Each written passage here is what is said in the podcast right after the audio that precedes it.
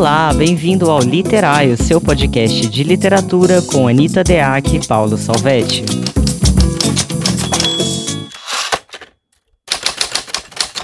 Olá, bem-vindos a mais um episódio do podcast Literário. Eu sou Anitta Deac.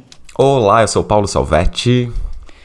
Meu povo, dando alguns recadinhos aqui, pessoal do Instagram ficou meio puto comigo porque eu abri meu curso de escrita na segunda-feira é, do nada, quando eu tinha proibido, a, é, proibido, a louca, eu tô cometendo os atos, os atos falhos esquisitíssimos ultimamente, cara. Proibido, o que será que tem a ver com a minha vida nesse momento? Coisas proibidas.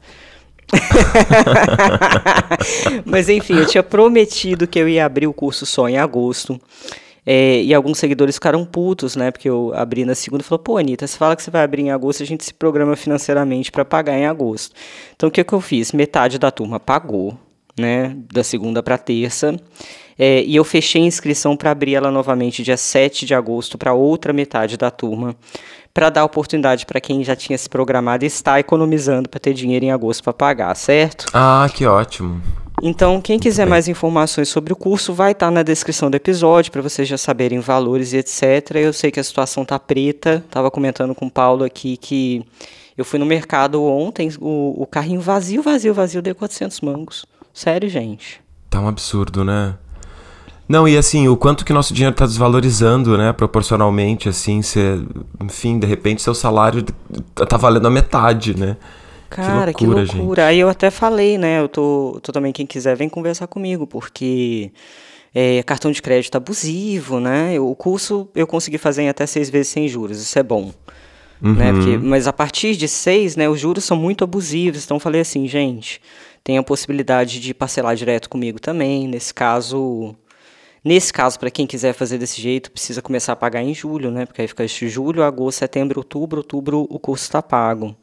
Uhum. Enfim, meu e-mail vai estar tá aí. Outro último recadinho é que essa semana eu dei uma entrevista para a UBE, que é a União Brasileira dos Escritores. É, vou deixar aqui na descrição do episódio também, por quê? Porque tem, é, parece uma mini aula em alguns momentos. Eu estou falando sobre construção de personagem, construção de estilo também. Então, para quem quiser assistir, tem coisas que eu acho que eu não falei aqui no podcast, inclusive. Então, pode correr lá.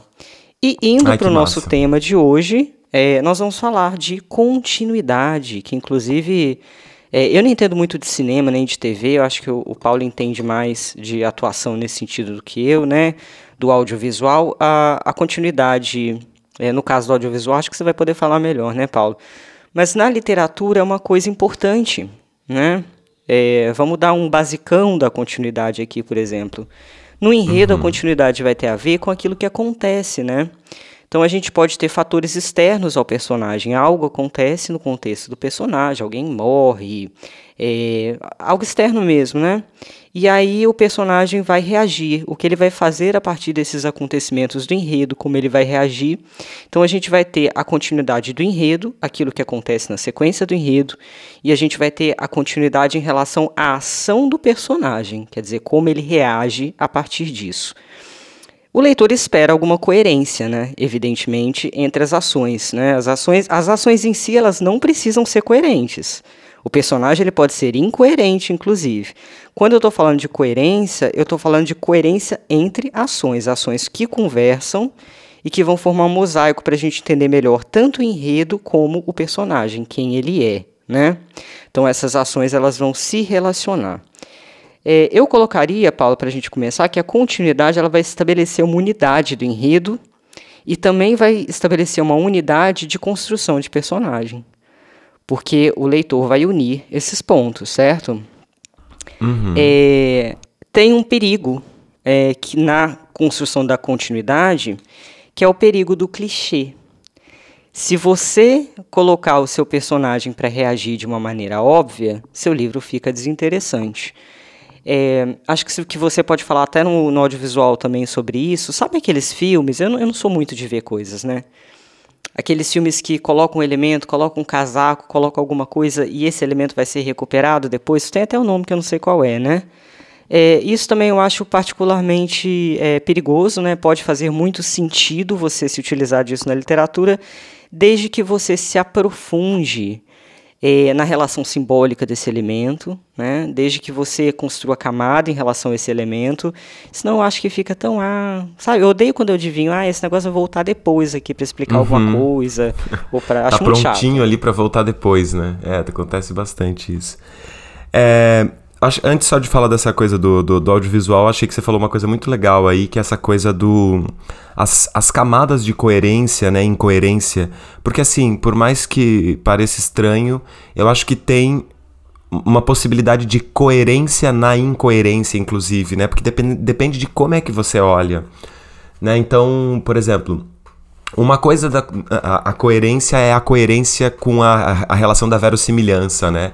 A coerência do possível acontecer, né? E aí tem, tem gente que vai pensar que, por exemplo, coerente é só o que pode acontecer na, ver, na real e tal, e literatura não é real, né, gente? Então na literatura pode ser incoerente. Na vida a gente já é, né, Anitta? Bastante incoerente, uhum. né? O comum da, do, do, do, humano é a incoerência, talvez. É, é, quer dizer, não, não todos, né? Mas a, a, maior parte de nós, em algum momento, é incoerente, né? Com os nossos próprios valores, com os nossos próprios princípios. Mas também tem que lembrar isso, né? Que, na, que a literatura é ficção, né? E que na ficção a gente pode expandir, né? Esse universo da coerência. O que é uma coisa que nos dá uma, uma liberdade para que a coisa aconteça, o mundo aconteça de outros modos, né? Opere em outras lógicas. E aí então, uh, o que seria a coerência nas incoerências nesse sentido, né? E aí pensando que essa incoerência seria essa relação com esse verossímil uh, ligado mesmo, né? Na comparação com, com a, a, a, essa pseudo-realidade que a gente vive. É, mas também tem que ter uma coerência porque a gente tem que criar condições, né, para que aquilo seja possível.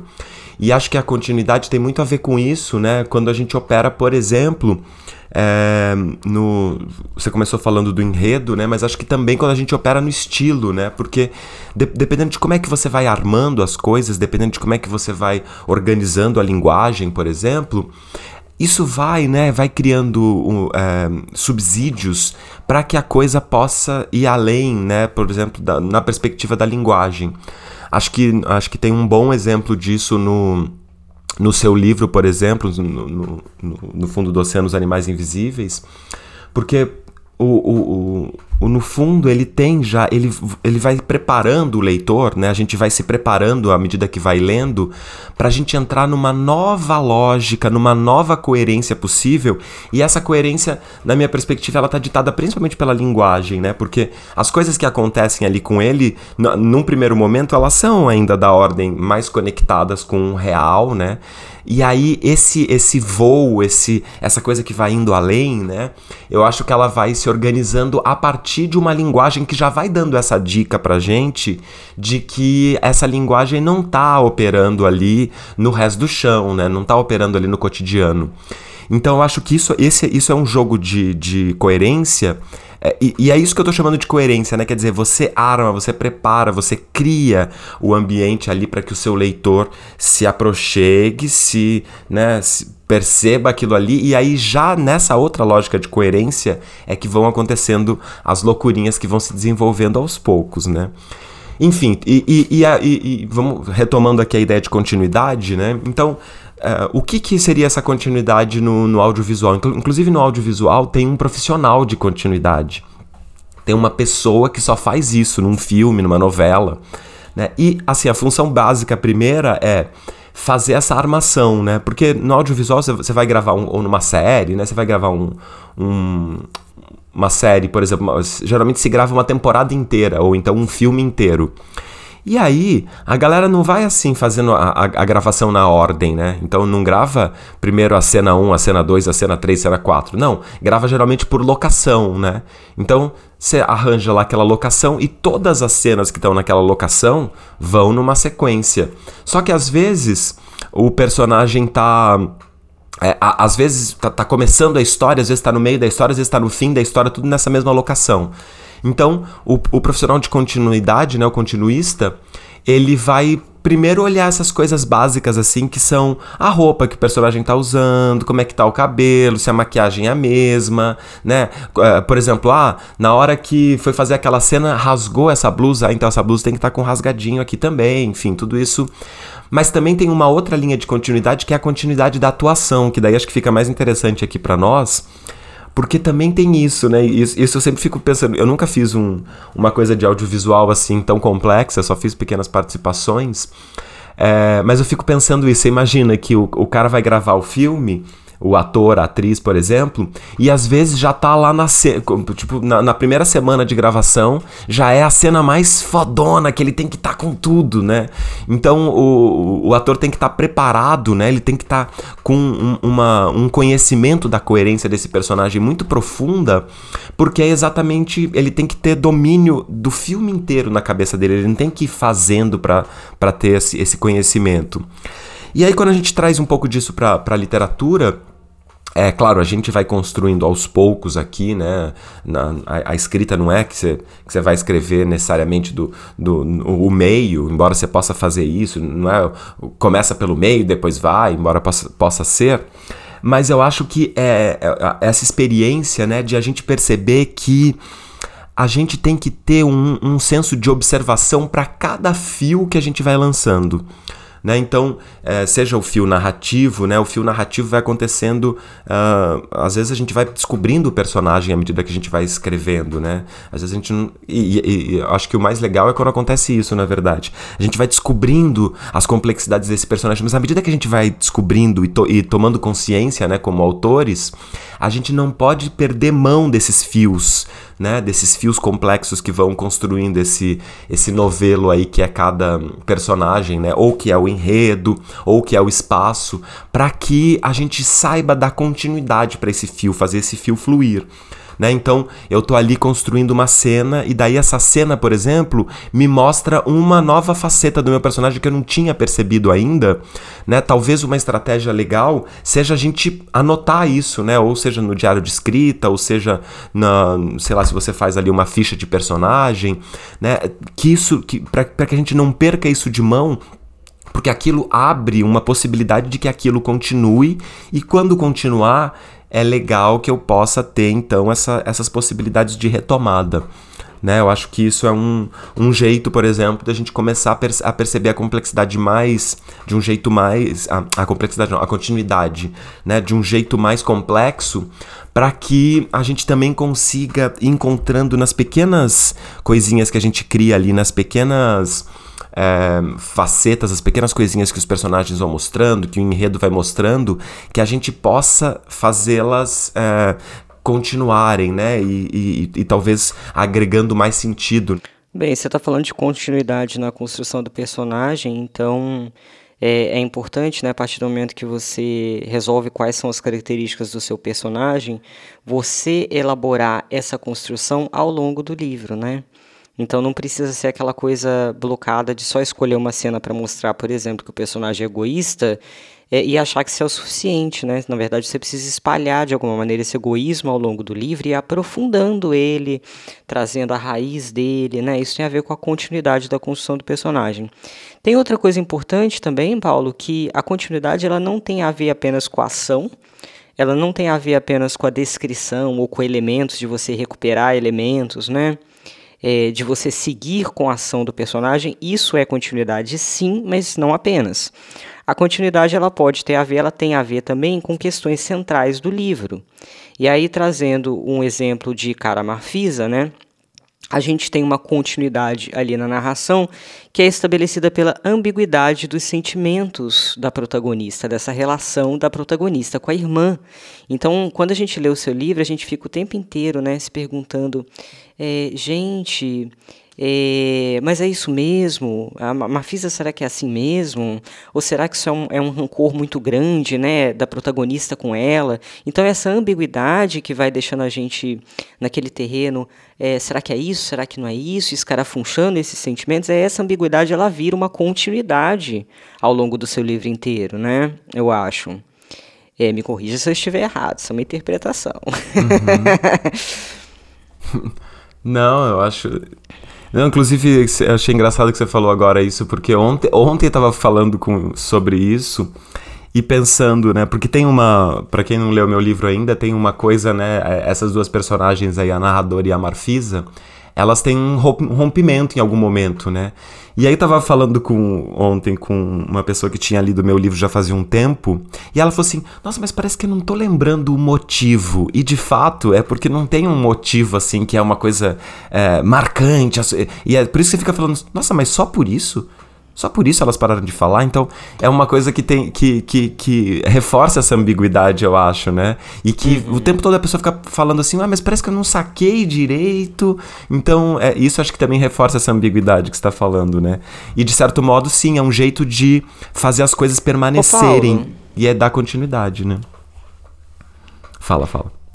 Pergunta importante: você, tá, você manda o livro para os leitores autografado ou não? O pessoal compra do site mesmo? Eu ainda tenho alguns, viu? Tenho. O Marcelo me trouxe uns aí até esses dias aqui que fui participar de uma feira aí. Eu tenho alguns de novo agora, sim. Quem quiser pode me pedir. Show, eu também, gente. Quem quiser é só chegar lá no Instagram e, e pedir que a gente manda. É, cuidados, tá? É, quebra de continuidade. Nem sempre a quebra da continuidade vai ter a ver só com você não ter desenvolvido uma ação. Vou dar um exemplo. Recentemente eu fiz a leitura crítica de um livro que tem problemas seríssimos na quebra da continuidade. Não é que as coisas não aconteçam em cadeia, elas acontecem em uma cadeia coerente. O que aconteceu ali é que a autora, por exemplo, colocou um excesso de cenas desnecessárias. Então ela colocava o protagonista para ir no mercado e falava que pegou chuchu e falava que não sei o quê. E essa cena não tinha peso nenhum é, para o centro da narrativa. Como tinha um excesso desse tipo de cena, o que, que essas cenas faziam? Distraíam do coração da narrativa. Hum, então sim. quebravam a continuidade, porque a continuidade ela vai ter a ver com o tempo de recuperação de uma ação ou de uma questão né? Então, se você demora demais para recuperar é, ou, ou, uma ação ou uma questão central, o leitor perde a liga, porque ele entra no mercado, aí como um chuchu, uma batata, acontece um bando de coisa dessa, ele vai perdendo. É, então, é uma questão de tempo, continuidade também é uma questão de tempo. Outro ponto importante, é, a gente pode pensar que a continuidade ela serve para não gerar um estranhamento, né? para você ter uma sensação de que aquilo ali faz sentido, digamos assim.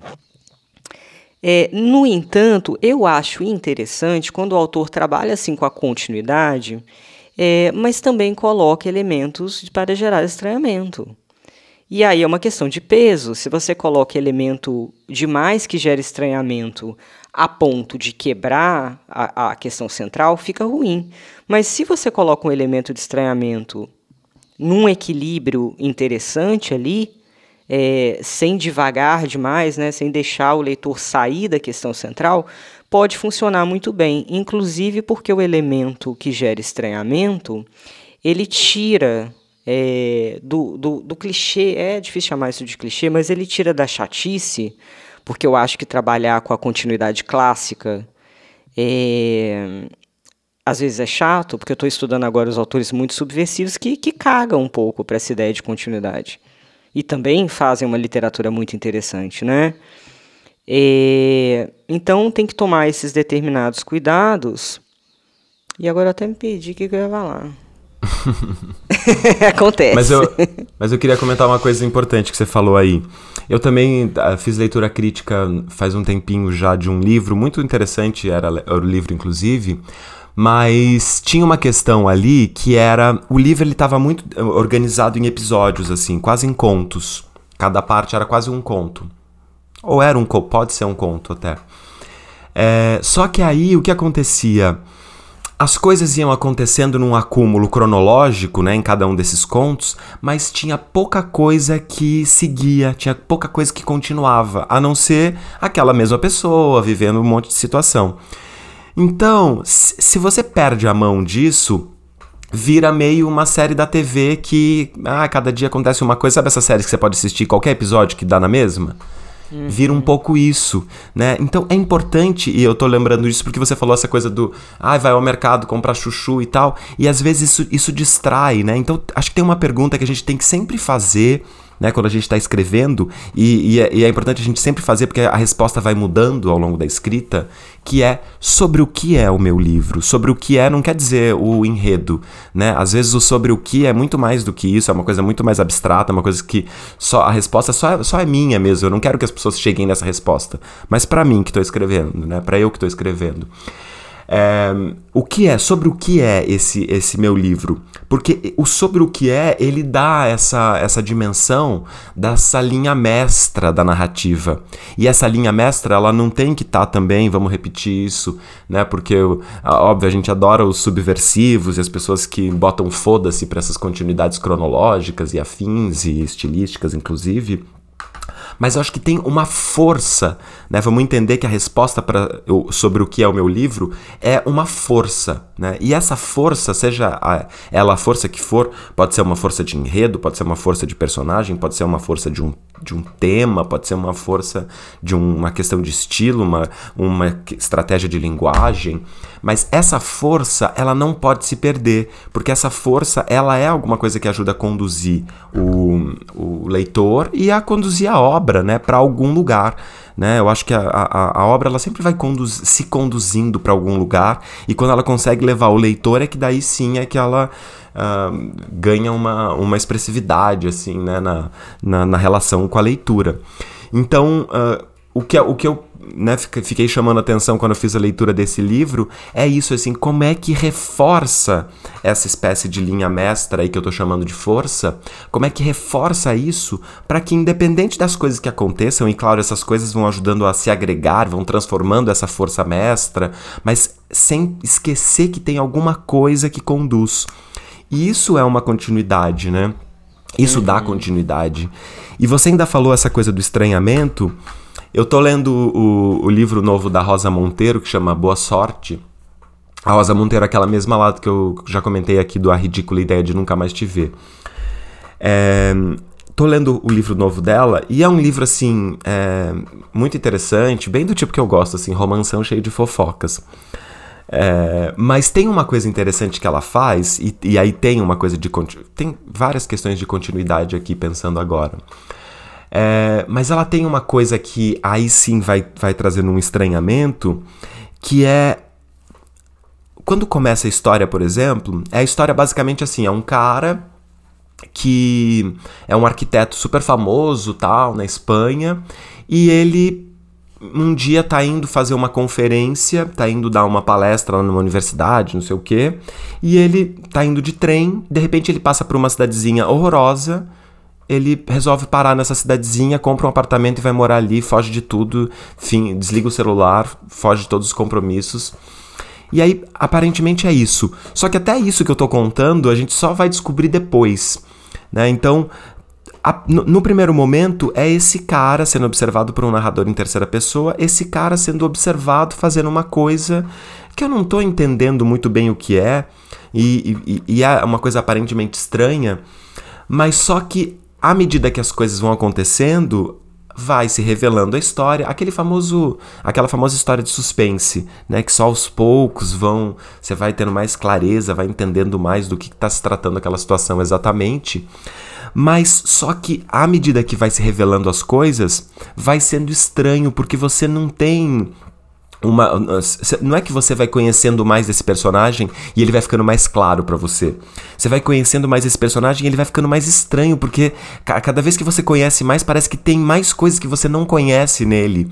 Então vai dando esse abismo, né? Que ao mesmo tempo é, é contraditório, né? Porque você vai conhecendo mais e parece que você desconhece mais ainda, porque é a capacidade dela de fazer um personagem muito complexo. O que é muito interessante porque vai, vai criando, então, na, na continuidade que ela vai dando, vai criando essa possibilidade de uma coisa estranha, vai dando essa sensação de estranha, vai dando até um, nossa gente, do que está acontecendo aqui, meu Deus, eu não estou sabendo, né? Então, Rola eu achei muito legal essa sustentação do estranhamento, é isso? Exatamente. E tem uma outra coisa também que ela faz nessa nesse romance muito bem, é, que é essa coisa de ela vai alternando os narradores. Tem alguns narradores diferentes, embora tenha um mestre em terceira pessoa, mas depois tem alguns narradores em primeira pessoa. É, no meio, né, que fazem geralmente capítulos inclusive mais curtos e tal, mas que vão dando essas outras perspectivas e que vão contribuindo para esse estranhamento por um, por um. Então, quer dizer, ela não perde essa, essa força mestra aí. Quer dizer, a gente está todo mundo observando esse cara estranho aí. É, mas só que ela faz uma coisa muito boa também, porque ela tem um domínio de estilo nesses outros narradores né? Que faz mudar e ao mesmo tempo oxigena a narrativa, porque, enfim, tem ali uma outra voz, uma outra perspectiva, né? Então tem uma coisa ali da, de uma polifonia vocal, né? Uma polifonia é, de estilo também.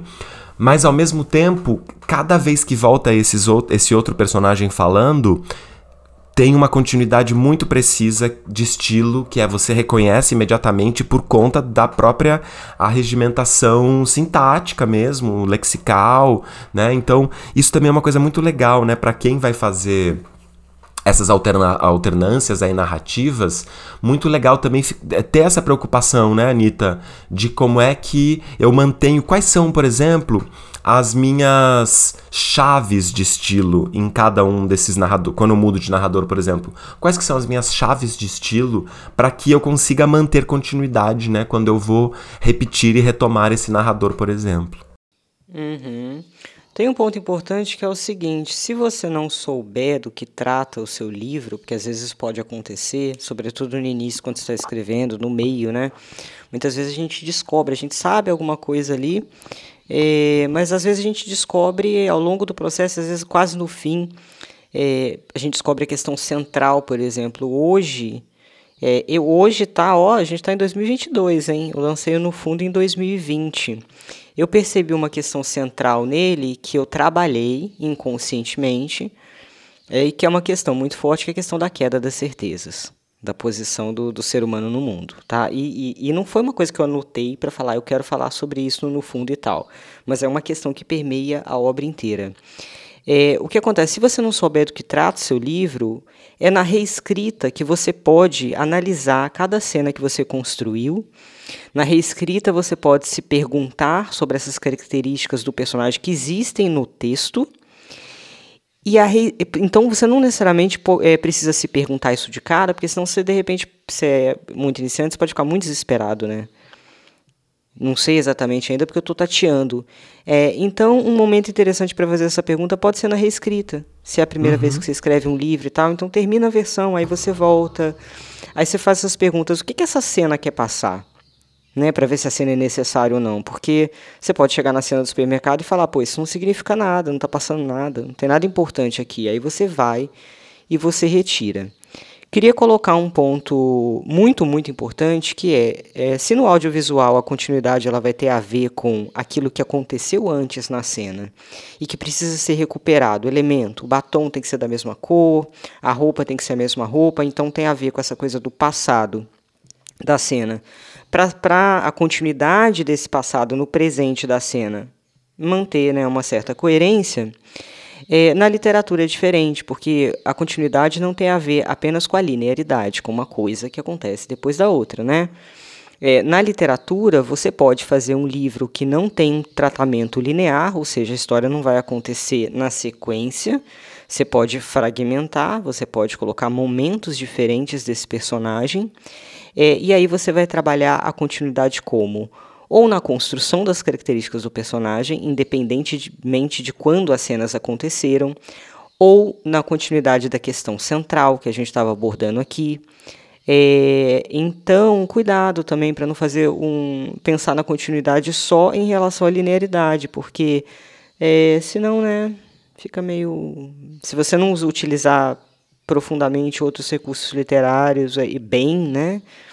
É, pode ser que o livro fique, sei lá, meio bobão, entendeu? É, exatamente.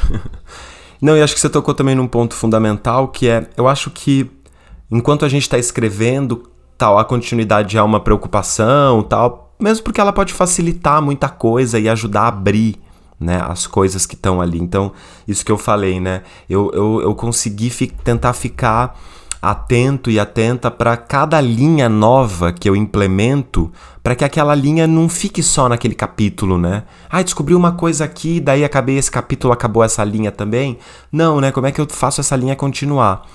Mas, sobretudo, é, eu acho que a continuidade ela é um processo muito complexo e mais profundo na reescrita de um modo geral, né?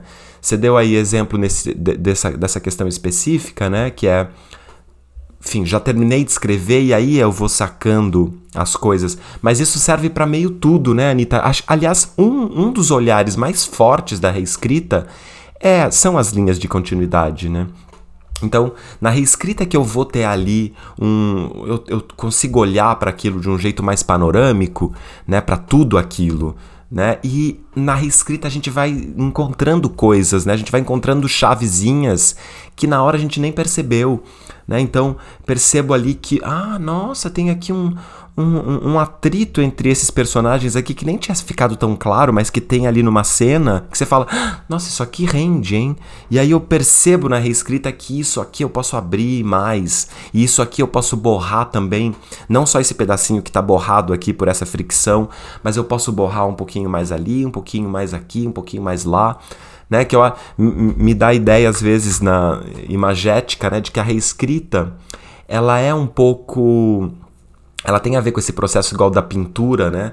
Porque quando, quando você está pintando um quadro, né? Quando você vê alguém pintando um quadro, principalmente esses quadros que a óleo, que leva tempo para pintar, né?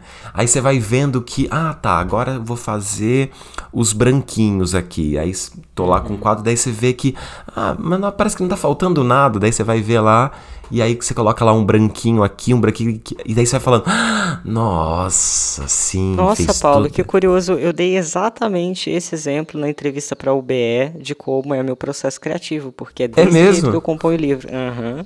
Olha só. Eu vou superpondo camada. É, né? superpondo camadas.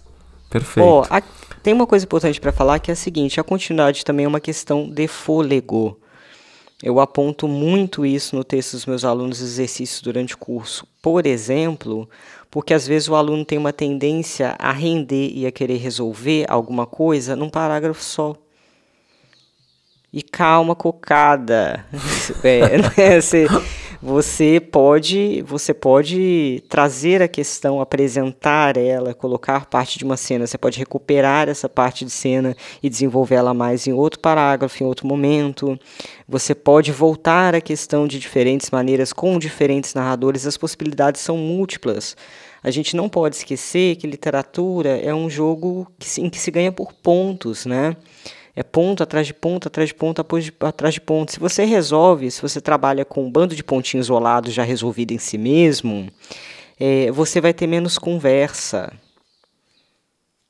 Né? É preciso recuperar. Eu até dou um exemplo da Agostina Bessa Luiz, que é uma autora portuguesa, acho que eu já falei dela aqui, já, já que sim. a Agostina, eu, eu, outra, outra coisa que a gente trabalha muito no curso é a questão da entrega, né? De não fazer entregas simples, né? De fazer construções e chamar o, o leitor para inferir coisas sobre o seu personagem, né? Os alunos treinam muito isso lá.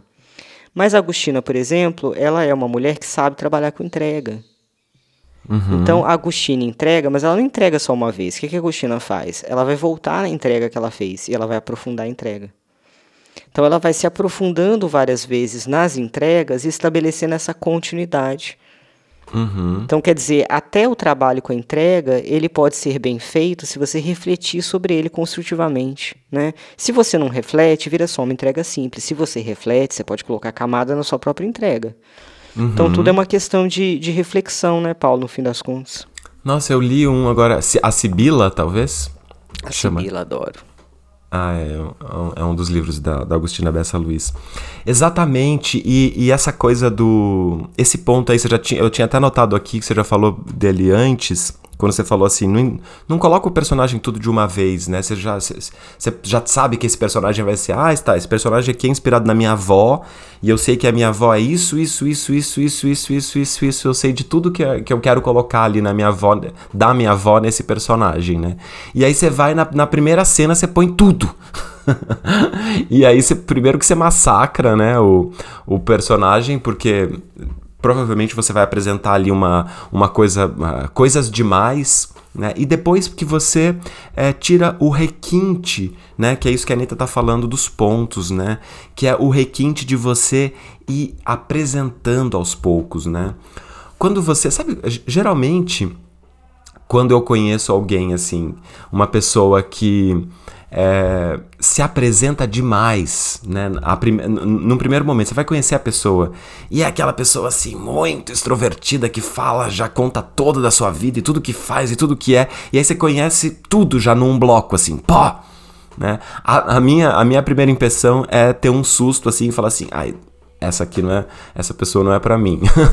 Porque eu, por exemplo, eu, por exemplo, sou do mistério, eu gosto do aos poucos, né, e sacando uma coisa aqui e a pessoa ter ali, né, o, um, um ah, sei lá, alguma coisa de, de uma espécie de um, de um, Você gosta uma da estranheza. lacuna. Hã? Você gosta da lacuna. Gosto da lacuna, é de falar assim, mas por que que agiu desse modo nesse momento? É muito mais interessante do que saber tudo, né?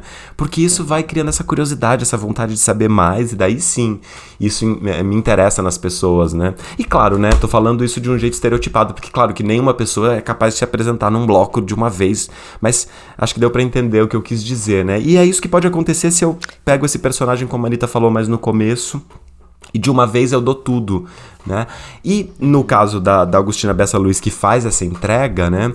Ela tem essa, essa daí, isso que a Anitta falou, que também eu acho que é uma coisa que dá pra gente ir percebendo na, na reescrita, né? E aí eu vou lá e percebo assim, nossa, apresentei muito aqui o personagem, né? De uma vez. E aí como Contar é que na uma coisa reescrita... engraçada, Paulo. Ah, não, Hã? pode continuar. Pode continuar que você não concluiu. Não, eu só ia falar que e, e, eu acho que também na reescrita, quando eu percebo que eu fiz é, uma entrega muito grande, eu posso daí escolher. Ou eu, eu atenuo essa entrega, ou então eu parto do pressuposto que tá, vou fazer essas entregas, mas eu preciso ir além. Então, como é que eu aprofundo, como a Agostina Bessa Luiz consegue fazer, né? Como é que eu aprofundo essa entrega e faço disso também um mecanismo e, um, e, e transformo isso em linguagem, né? Uhum. Você falou uma coisa engraçada que você gosta de lacuna, que você gosta de, de mistério e tal, né? Assim que eu me separei, eu me joguei no Tinder, total. Eu encontrava pessoas toda semana no mesmo bar, inclusive eu falava com o barman, o barman sabia se meu encontro era bom ou ruim, dependendo do drink que eu pedia, né? A gente tinha um código e tal, era muito engraçado.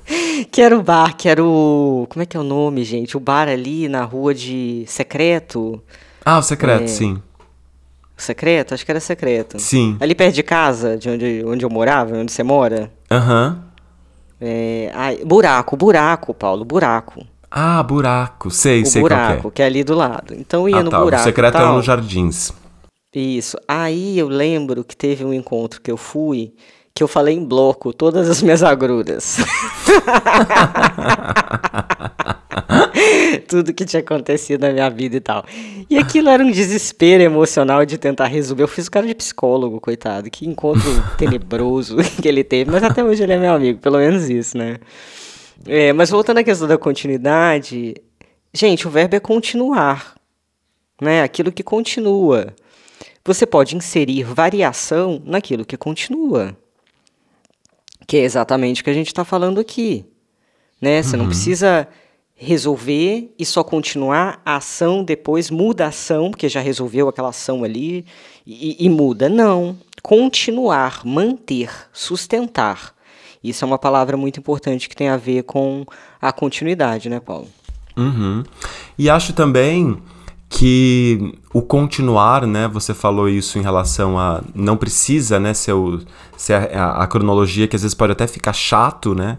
E pode-se usar a estratégia do continuar, né, essa, a, a ideia da continuidade, para continuar também na variação, né? Então, assim, o elemento que eu continuo no meu romance é a variação. Então, eu quero, por exemplo, fazer um negócio que. um, um, um romance que a cada, a, cada, a cada capítulo e tal tem ali uma jogada diferente, uma perspectiva diferente, uma alteração. E isso também pode ser a continuidade. A continuidade é a mudança de perspectiva, a continuidade é o, o, o, sei lá, uma nova, uma nova forma de ver, um novo filtro né? Eu tava pensando esses dias nisso também, Anitta, essa coisa do, dos filtros do Instagram, não sei o que, né? Tem filtro, dá pra gente pensar na metáfora do filtro também na escrita, né? O filtro é o, a linguagem, né? O modo como a gente é, ordena a linguagem é de certo modo um filtro, né? E eu posso ter filtros diferentes, né? Por exemplo, um mesmo, um mesmo narrador pode mudar de filtro, dependendo de, de quem que é o personagem que ele está é, tendo como foco, né? Ou qual que é a situação que está tendo como foco. Pode mudar o filtro, né? Então, se eu estou ali é, com um narrador que está aproximado né, numa cena de um determinado romance, de um determinado capítulo, e aí no outro capítulo ele está aproximado de outro personagem, eu posso mudar o filtro, né, que pode significar, por exemplo, a escolha do, do, dos verbos que eu falo, ou o tempo do verbo, ou pode significar o seu adjetivo mais ou adjetivo menos, seu adjetivo ou não adjetivo, né? Então, uhum. essas questõezinhas aí também tem a ver com a continuidade, né? Só que daí talvez possa ser um estilo, uma característica de o que permanece né? Pode ser ou a variação, né? Nesse personagem é assim, naquele personagem é assado, ou em cada capítulo não tem continuidades. Então o meu, meu exercício é achar filtros novos para cada momento, né? Então a própria variação também será continuidade, mas aí é um, tem a continuidade do estilo, né? Que a ideia é alternância. Também pode Sim, ser. Sim, você está né? falando da, da continuidade da linguagem, que vai estabelecer o padrão de estilo do livro. Isso é uma coisa muito importante para decidir, porque é, a gente tem padrões, né? Existem os padrões viciados e tem os padrões maravilhosos, né? Quando o Saramago, por exemplo, altera a pontuação dele, tem aquela métrica mais longa, essa escolha de continuidade, de sempre usar essa pontuação, é, essa métrica mais longa, por exemplo, essa escolha por continuar escrevendo desse jeito vai formar o padrão de estilo do Saramago. Então, as alterações que você faz, as subversões que você faz, é, é isso que vão diferir o seu texto, tornar o seu texto é, distinto né, de tantos outros textos. E aí, se a gente for falar de continuidade em relação a narradores, se você tem diferentes narradores personagens, por exemplo, narradores personagem, por exemplo, você pode ter uma variação lexical, porque ninguém fala do mesmo jeito. Então você pode estabelecer um vocabulário específico para um personagem, um vocabulário específico para outro personagem, não só para o narrador em terceira, para o narrador em terceira aproximado também. Excelente o exemplo que você deu, muito bom. É, esse narrador ele pode se aproximar com diferentes enquadramentos, inclusive. Então ele pode ter um enquadramento mais fechado em relação ao protagonista. Aí você pode entrar com uma terceira pessoa com um enquadramento mais aberto e, e, se aproximar de outro personagem mais com um enquadramento mais aberto, olhar mais amplamente esse personagem. Quer dizer, é, você vê como é que literatura é uma coisa louca, né? São muitas possibilidades. Uhum. Bem, a gente está chegando no final e eu queria dar um recado importante. É, se tiver mais coisas para falar, você vai falar, tá, Paulo? Não, eu já é, Um recado também. importante que eu fiquei, eu fiquei, é, episódio passado até falei com o Paulo, ai, Paulo, será que a gente falou Sei lá, né? Fiquei meio assim, ficou um episódio meio. E aí eu percebi por que, que eu me incomodei com o episódio, eu descobri essa semana. Sabe por que, que eu me incomodei? Porque tem um ponto lá que eu falo o seguinte: é, eu, só, eu só acho que eu estou em presença na literatura. E que às vezes, quando eu encontro as pessoas, todo o resto da minha vida, eu, às vezes eu acho que eu não tô lá e tal. E aí eu pensei o seguinte, cara, e se eu morro? Olha a loucura. E o Vicente, querendo me conhecer, começa a ouvir todos os episódios do podcast chega nesse episódio e fala: Nossa, minha mãe, a minha mãe não gostava tanto assim de mim, porque ela tá falando que ela só estava na literatura e que no resto da vida dela. Filhinho, se por acaso eu morrer você ouvir esse episódio, saiba que os momentos que eu tenho com você são momentos muito ternos e muito presentes, tá? Muito lindo. Mas é, é, é, bom também, né? O, o episódio passado, para quem não ouviu, corre lá para ouvir. É, tem ali, enfim, nas nossas divagações de sempre, mas acho que também tem esse. A gente foi um pouquinho mais íntimos, né? Um pouquinho é, além. A gente falou do nosso estranhamento em relação ao mundo, né?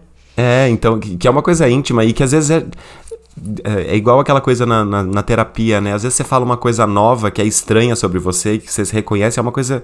Nossa, que coisa ruim, né? É, é meio estranho, né? O, Mas você sabe você... que depois eu percebi, não é em relação aos ouvintes, não, que os ouvintes saibam tudo bem. Eu fiquei preocupada do Vicente interpretar Sim, isso. Olha que não, loucura. mas é isso, é. A gente, as nossas, os nossos monstrinhos, né? e claro, né? Obviamente que não, não quer dizer que você nunca está inteira em qualquer. Não, né? Óbvio que também acontece, né? Do, com, com, outros amigos, não só com o Vicente, possivelmente com o Thiago, Sim, com outros momentos, lógico. com outros né? Variações humanas. É isso. Então tá bom, gente. Acho que é isso, né? Então até o próximo episódio. Até. Beijo, beijo. Beijos. Tchau, tchau, gente.